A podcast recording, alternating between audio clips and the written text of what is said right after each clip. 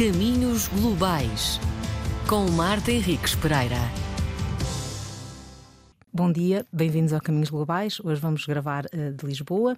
Tenho aqui uh, em linha uh, a Margarida Pinheiro Torres, que está em Bruxelas e é assessora jurídica da Direção-Geral da Proteção Civil e das Operações de Ajuda Humanitárias, a ECO, em Bruxelas. Tem uma formação em Direito pela Universidade Católica Portuguesa e desde cedo que ambicionava pôr em prática a componente social do direito, que considerou muito pouco desenvolvida durante o curso. No Porto, a sua cidade de nascimento entregou-se a diferentes voluntariados para ajudar os mais vulneráveis, como, por exemplo, distribuindo comida aos sem-abrigo. Vê na estabilidade familiar a base do sucesso e casou recentemente com o João, após 12 anos de namoro. Aos 29 anos, admite que, muito embora sempre tivesse dedicado aos estudos, foi o apoio da sua família que permitiu se ingrar em tão pouco tempo e ter chegado à União Europeia. Foi para Lisboa trabalhar logo depois do curso, numa cidade de advogados, e depois rumou para Nova Iorque para fazer um estado na representação da União Europeia junto às Nações Unidas.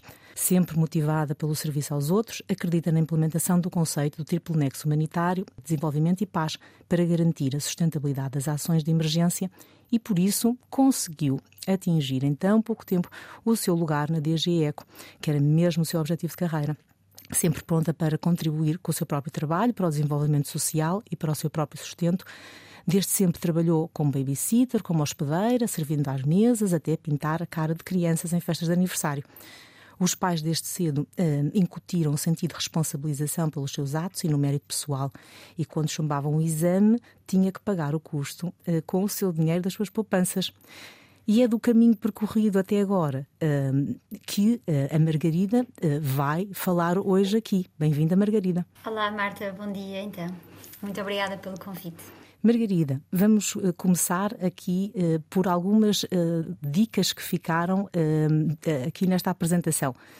Então, conte lá a sua missão na DG Eco, como é que isso se enquadra na, nas suas ambições de jovem de contribuir de alguma forma para a componente social do direito? Sim, como, como refere, nem sempre foi linear chegar aqui à DG Eco onde me encontro agora.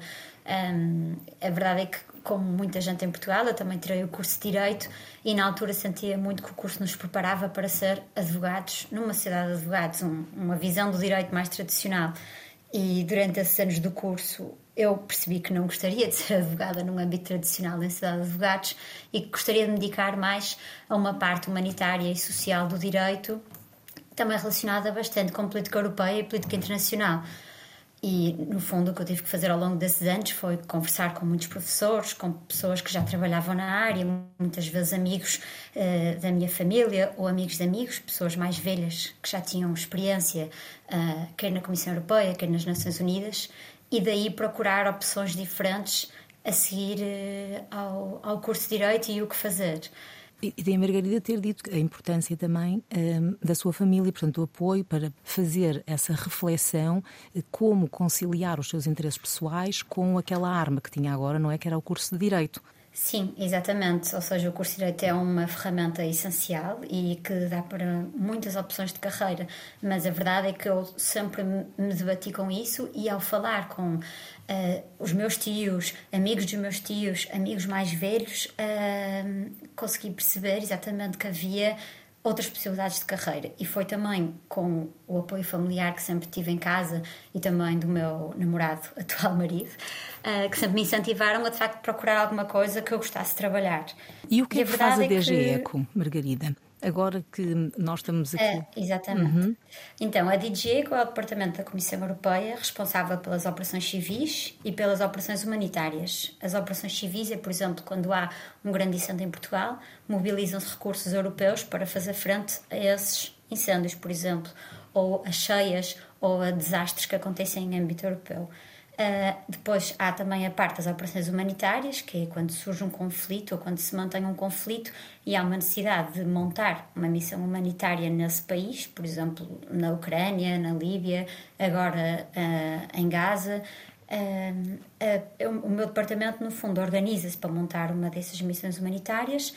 Eu contribuo com a parte jurídica dessa operação toda, dando suporte aos colegas que estão na missão humanitária em si, aos colegas que monitorizam as operações em si, um, e também um, contribuímos para a parte mais de policy making, como nós dizemos, que é quais são os objetivos dessa missão, o que é que pretendemos melhorar, quem são os beneficiários. E, entretanto, a sua carreira não começou aí, começou depois do estágio uh, em Lisboa, uh, depois uma ida para Nova Iorque com outro estágio, e, entretanto, também acabou por fazer uh, o exame à Ordem dos Advogados. Portanto, como é que se deu essa passagem para Nova Iorque, Nações Unidas, representação permanente e depois eh, Europa? Já, já parece, quem nos está a ouvir eh, está a ficar um bocado confuso. Eh, como é, como é que essa passagem se, se deu? Sim, exatamente. Então, voltando um, pouco ao início, de facto, durante o curso eu sentia esta vontade de fazer algo diferente, mas ainda assim, muito incentivada por alguns tios meus, eu decidi na mesma fazer a Ordem dos Advogados em Lisboa, porque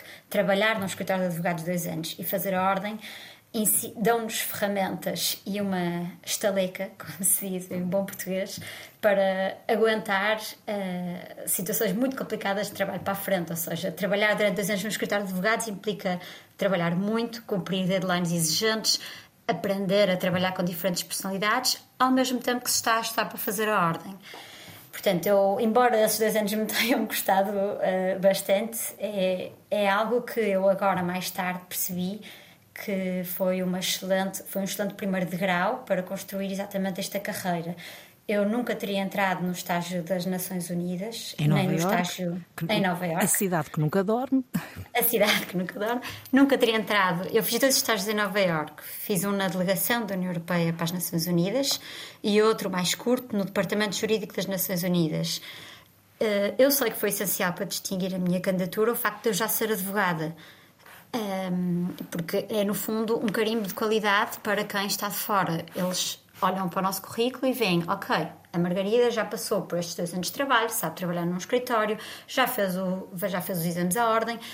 Ainda há esta visão tradicional da formação em si.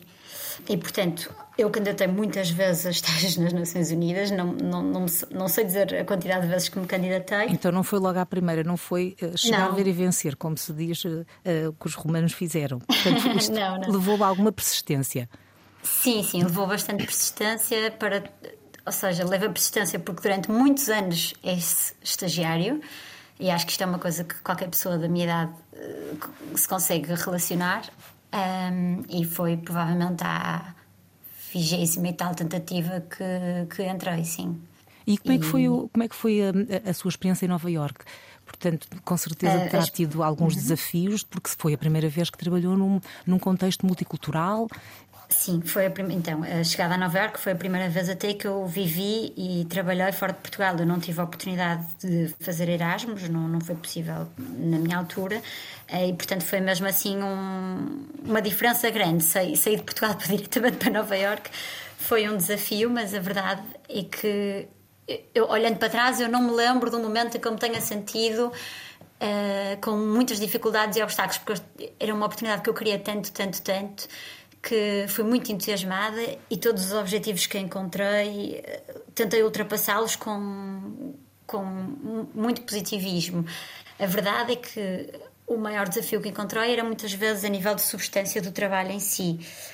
Eu, como estagiária, dava apoio à secção de coordenação e à secção política da delegação da União Europeia e era a primeira vez que eu estava a trabalhar num ambiente que tratava temas de multilateralismo, de multilateralismo e de política internacional.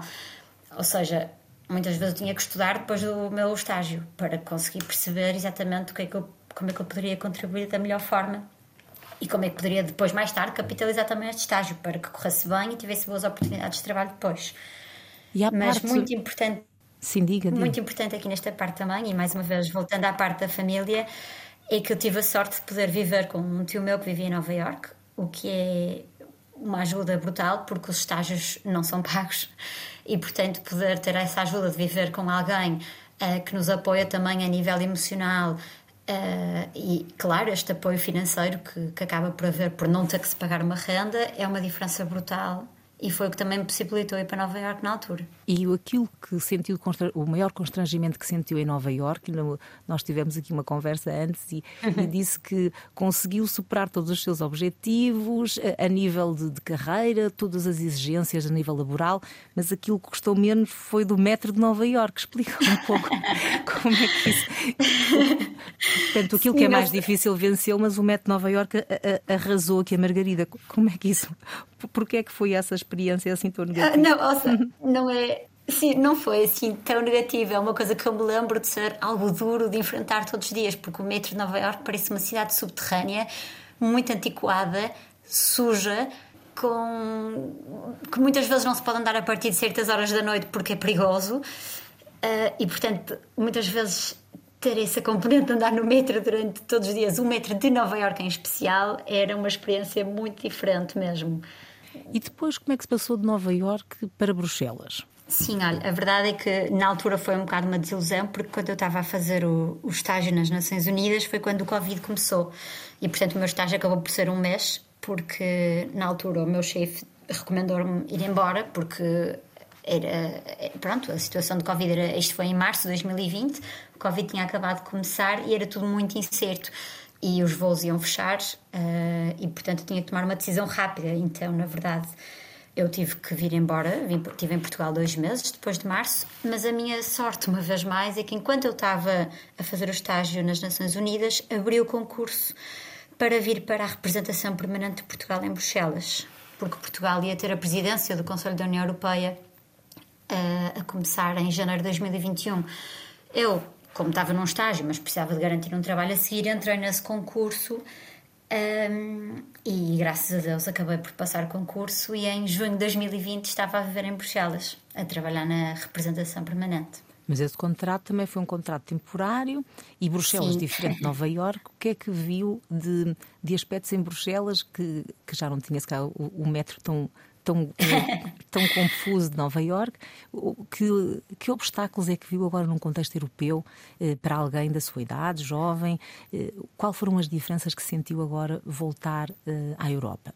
Então, na, na altura eu admito que o início custou-me bastante, porque eu gostei tanto de Nova York que não, não tinha feito paz comigo mesma com o facto de ter que me vir embora de Nova York e ter que uh, fazer uma pausa nas, nas Nações Unidas. Um, como o desafio, eu nós estávamos, eu como outras pessoas da minha idade, fomos contratadas para reforçar durante um período de um ano e meio a representação permanente de Portugal.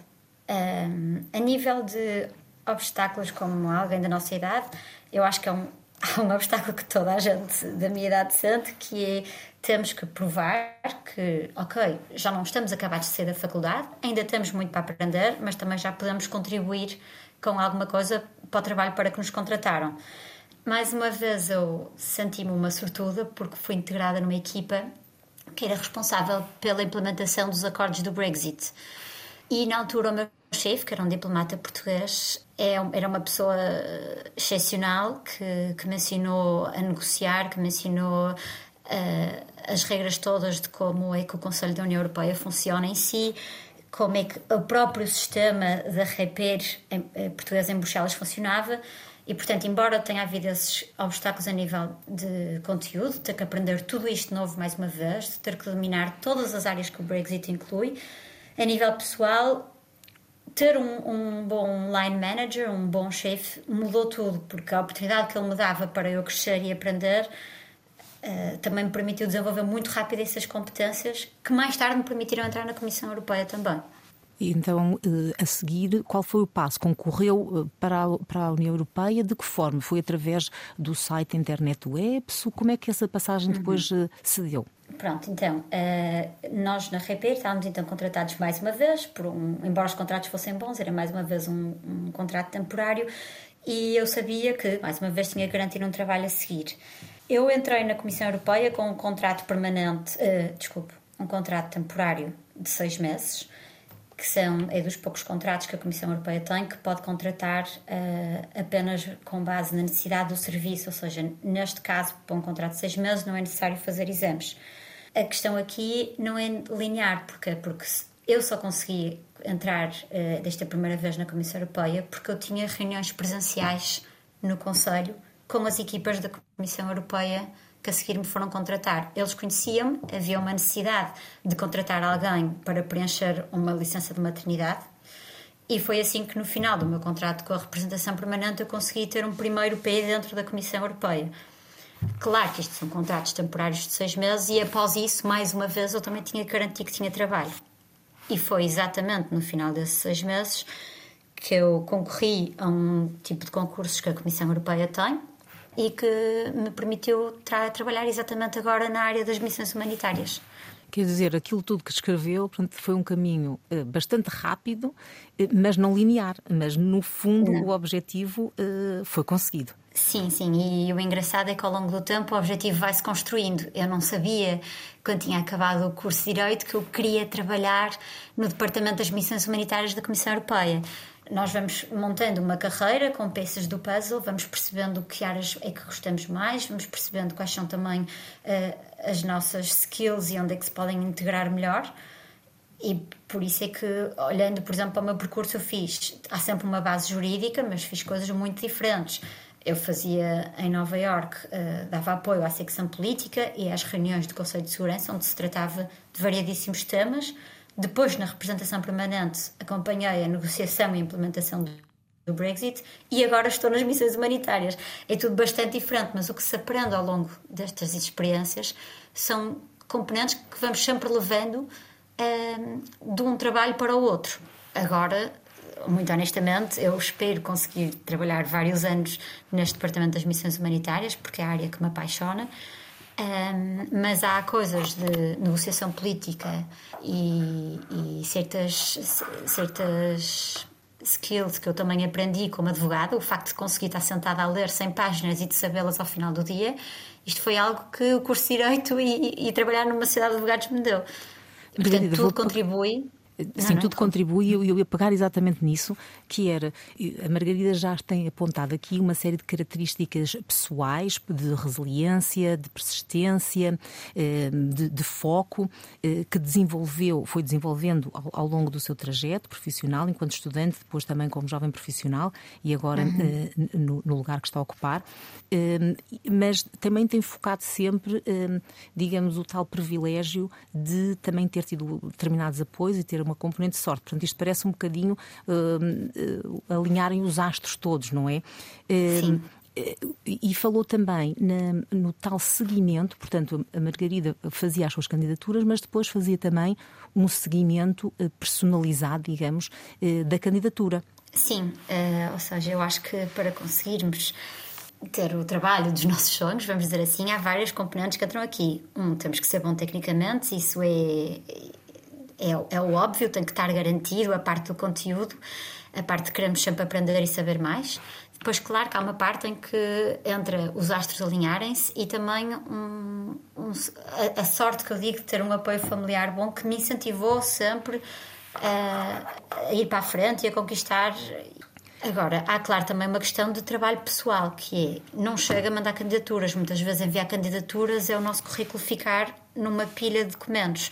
Muitas vezes, aliás, quase sempre que eu faço, envio uma candidatura e depois muitas vezes vou procurar a pessoa dos recursos humanos ou um colega ou, ou alguém que trabalha na área ou na equipa para a qual eu me candidatei e envio uma mensagem. Olá, candidatei-me esta vaga, hum, há alguma perspectiva de prazos para o processo de recrutamento estar finalizado ou até mesmo antes de uma entrevista pedir ajuda para a preparação dessa própria entrevista. Uh, todas as entrevistas que eu fiz até agora sempre pedi ajuda a pessoas que eu até nem, nem conhecia através do LinkedIn para me ajudarem a preparar a entrevista. Eu própria já preparei, hoje em dia, colegas meus para entrevistas. Esta ajuda e também irmos atrás das coisas é muitas vezes o que diferencia o nosso perfil num processo de recrutamento com milhares de candidatos. Isso eu, eu, concordo perfeitamente com a Margarida. A minha experiência, com mais, mais uns anos em cima da Margarida, tem sido exatamente um, quando as pessoas perguntam com muita curiosidade: então, como é que tu conseguiste ter este lugar? Uh, e eu digo sempre: quantas candidaturas é que tu mandaste, não é? As pessoas têm um bocado a ideia que mandam uhum. uma uma candidatura, isto tem sido recorrente, e que uma só candidatura já chegaria para, um, para poder ter acesso àquele lugar. Disse, não, eu acho que hum. pelo menos assim umas 300, 400 candidaturas para vários lugares. Temos que fazer sim, número. Sim, sim. Pronto, e, e, eu acho que a Margarida frisou isso bem e também tem sido a minha experiência. E a outra coisa que nós tivemos a falar também, gostava de pegar um bocadinho, hum, que a Margarida acredita que o sítio onde se nasceu ainda é determinante para o sucesso na vida profissional em Portugal. Queres explorar um bocadinho esta ideia? sim, sim, podemos explorar, sim. Eu, é uma coisa que eu chamo muitas vezes da lotaria genética e social, que é, eu acho que em Portugal o elevador social não funciona tão bem quanto algumas pessoas acham e pela minha ainda curta experiência de vida e principalmente os anos em que eu estudei em escolas públicas, uh, eu notava claramente que alguns, alguns de nós partimos de um ponto de partida diferente outros. Só o facto de eu poder ter uh, uma família que me pode pagar a universidade e que sempre me pode incentivar a ir fazer estágios para Nova York, uh, eu ter com quem viver em Nova York, isto tudo põe-me num ponto de partida uh, acima de outras pessoas que se calhar não têm esta, esta sorte. E portanto, eu acho que é preciso dar muito valor e trabalharmos muito para retribuir exatamente a sorte que nós temos e para também conseguir melhorar e melhorar o elevador social em Portugal e em muitos outros países em geral no mundo e ao mesmo tempo também ter uma certa noção do nosso privilégio quando temos o nosso trabalho. Eu, eu adoro o meu trabalho, sei que trabalhei muito por chegar aqui mas sinto que é um privilégio e uma obrigação eu ser boa no meu trabalho por estar aqui exatamente. Isso, isso é um, eu queria também só pegar nesse ponto. Nós, nós falámos do, do mérito pessoal eh, em Portugal. Parece que é menos valorizado eh, porque também eh, existe o acreditar que os compadrios vão vão gerar, se calhar, mais oportunidades. Mas, mas eu penso que a Margarida deixou bem claro que tem que haver um empenho muito grande e realmente podemos ter toda a ajuda necessária, mas se não formos bons profissionais e se não houver empenho e dedicação, eh, também eh, não se chega, não se chega a, a lado nenhum. Eh, isso é o que uhum. nós também sim, sim. tiramos aqui da nossa conversa. Eu agora gostava de que, que nós passássemos aqui um bocadinho a, a algumas partilhas eh, nomeadamente naquele momento em que sentiu mais orgulho de si durante este, este percurso que nós estivemos aqui a discutir? um, bom, há, sim, sou, sou olhar para trás, o momento em que eu me sinto mais orgulhosa foi exatamente em 2019. Eu lembro muito bem do ano e do dia onde eu estava, que foi, foi numa semana em que eu soube que tinha passado na tese, no mestrado, entreguei a tese passei na Ordem dos Advogados e soube que tinha entrado no estágio nas Nações Unidas. Uh, foi uma semana em agosto em que eu tive todas estas novidades e a seguir despedi-me da Sociedade de Advogados onde eu estava. Uh, isto para mim foi um. Se calhar, objetivamente, houve outros momentos que eu poderia sentir mais orgulho, mas esta semana para mim ficou marcada porque foi mesmo um ponto de viragem na minha carreira e também na minha vida pessoal. Um, ah, o facto de ter conseguido limpar estes objetivos da ordem e da tese e de ter conseguido entrar nas Nações Unidas. E que conselhos e que reflexões que já tenha feito que poderia deixar aqui para quem procura uma vida internacional e pretende alcançar uma carreira internacional? Uh, o primeiro conselho que eu dou é não desesperar. Parece muito difícil conseguir o primeiro trabalho, o primeiro estágio, Uh, e portanto, não desesperar, ter sempre esperança que as coisas vão correr bem se nós também trabalharmos por elas. Enviar 400 mil candidaturas, em, se o nosso perfil couber minimamente em certas candidaturas, enviar, porque arranjar trabalho é um trabalho. e dá muito trabalho também adaptarmos os nossos, o nosso perfil às próprias das candidaturas. Portanto, acho que isto é a questão da resiliência. E depois também é não ter medo de pedir ajuda, quer a nível de conselhos a pessoas mais velhas, a pessoas que estão na área que nós gostaríamos, falar com pessoas que nós não conhecemos, mas simplesmente mandar uma mensagem no LinkedIn Uh, as pessoas são muito mais abertas do que, que nós achamos. Eu própria já falei com imensas pessoas uh, que não conheço porque me encontram aleatoriamente no LinkedIn. Um, e depois o terceiro objetivo, o terceiro conselho que eu daria é às vezes temos que ser flexíveis e perceber que se calhar se temos uma oportunidade que não é o nosso trabalho de sonho, essa oportunidade pode nos levar ao patamar seguinte e, portanto, olhar para as oportunidades de, de mente e coração aberto também. Obrigada, Margarida.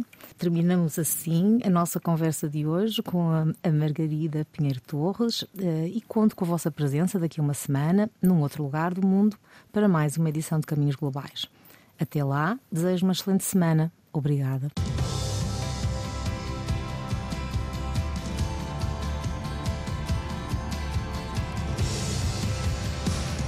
Caminhos Globais, com Marta Henriques Pereira.